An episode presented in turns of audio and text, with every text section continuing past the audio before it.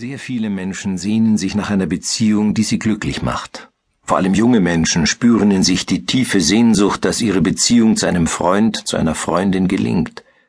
Zugleich leiden viele darunter, dass Beziehungen schon nach kurzer Zeit in eine Krise geraten und manchmal sogar zerbrechen. In diesem Hörbuch möchte ich dir, liebe Hörerin, lieber Hörer, 25 Haltungen beschreiben, die deiner Beziehung Halt verleihen können. Ich stelle 25 Tugenden vor, die helfen, dass deine Beziehung gelingt.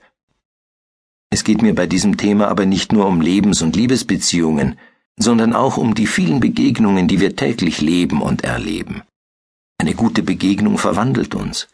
Wir gehen anders aus ihr heraus, als wir in sie hineingegangen sind. Wir fühlen uns beschenkt. Wir sind dann mit unserem wahren Selbst in Berührung gekommen, wir haben das Geheimnis des anderen und zugleich das Geheimnis unserer eigenen Person und unseres eigenen Lebens erkannt.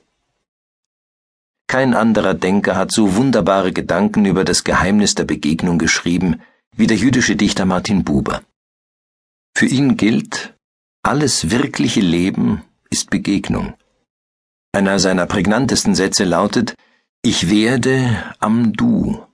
Ich werdend spreche ich Du. Jede echte Begegnung ist nicht nur ein Segen für den anderen, sondern auch für mich.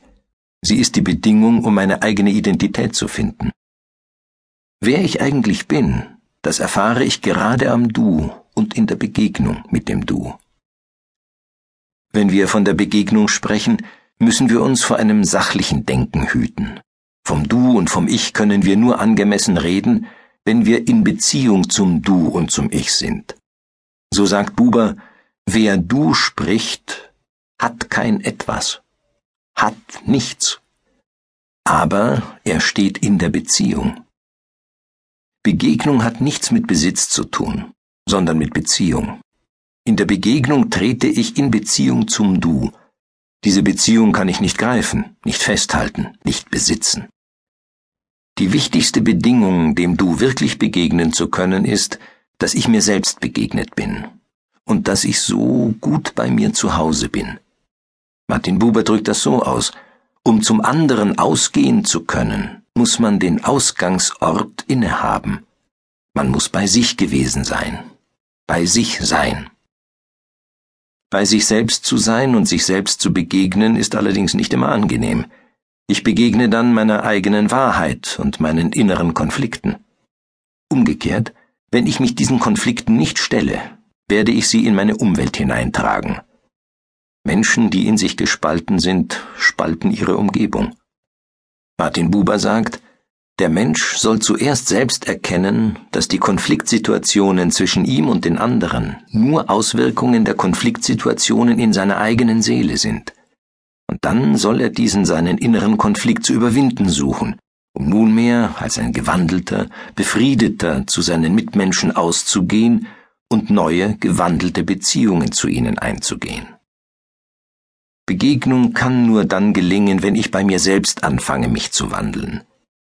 Die Wandlung meiner selbst ist für Martin Buber der archimedische Punkt, von dem aus ich die Welt bewegen kann. Wo Begegnung gelingt und wo eine wirkliche Beziehung zwischen zwei Menschen wächst, dort ist auch Gemeinschaft möglich. Dort entsteht, zumindest zwischen diesen beiden, schon Gemeinschaft eine Gemeinschaft, die dann durch andere erweitert werden kann. Martin Buber beschreibt, was für das Entstehen von Gemeinschaft unter Menschen notwendig ist.